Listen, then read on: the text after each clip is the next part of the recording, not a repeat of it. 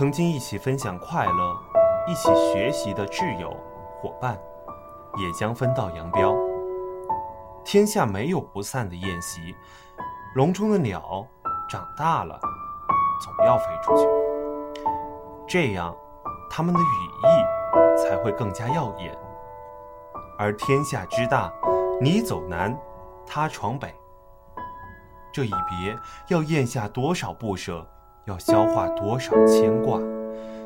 毕竟是在你的青春上书写过的人啊，你原来的白纸上写满了与他们的回忆。离别之际，最后再相聚一下吧。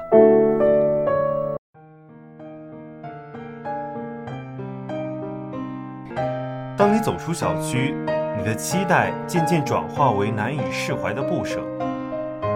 以前也不是没有分别过，去到离家不远的高中住宿，每一次的分别都十分轻松自在。可是这一次，真的举步维艰。下次回来又是数月之后，爷爷奶奶外出活动是不是又少了？母亲脸上的皱纹又要多出几条？父亲是否又愈下驼背了？以后和他们一起的时间也会越来越少了吧？原来随着岁月流逝，告别自己长大的地方，自己挥洒过青春的地方，竟是如此的让人难以割舍。还记得儿时的梦想是快点长大，然后离开家乡，去看看世界有多么的大，自己有多么的小。而当读了大学，真正走出了家乡，才知道故乡那轮明月是我心中永远的白月光。五心安处是吾乡，顿时思乡之情油然而生。排队一阵子后，你走向报名登记桌，出示录取通知书等证件。面对面前这位负责人老师时，你十分紧张，认为这是一个严肃的程序。但后面的助理学姐温柔的笑，让你如释重负，久久不能忘怀。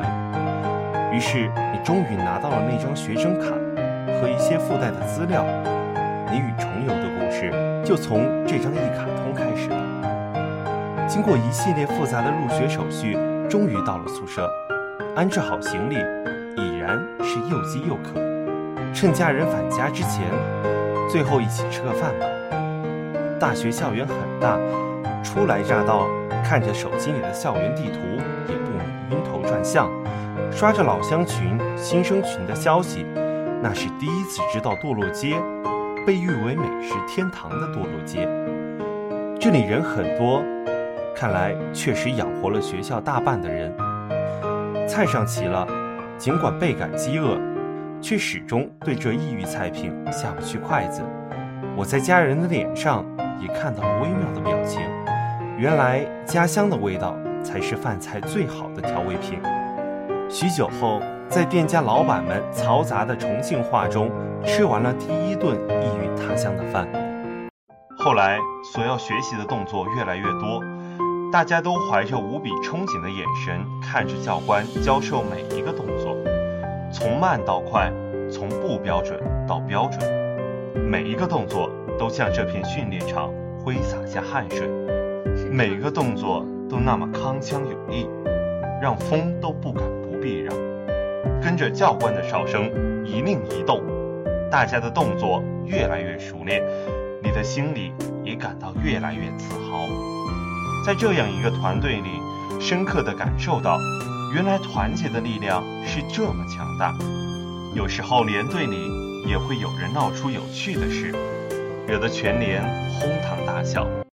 随着军训接近尾声，那个晚上本来只是普通的拉歌，参谋长却突然把舞台交给了你们，有才艺本领的都上去露两手。你一边在下面打着拍子，心里觉得这种军旅生活的感觉真是特别棒，像家一样。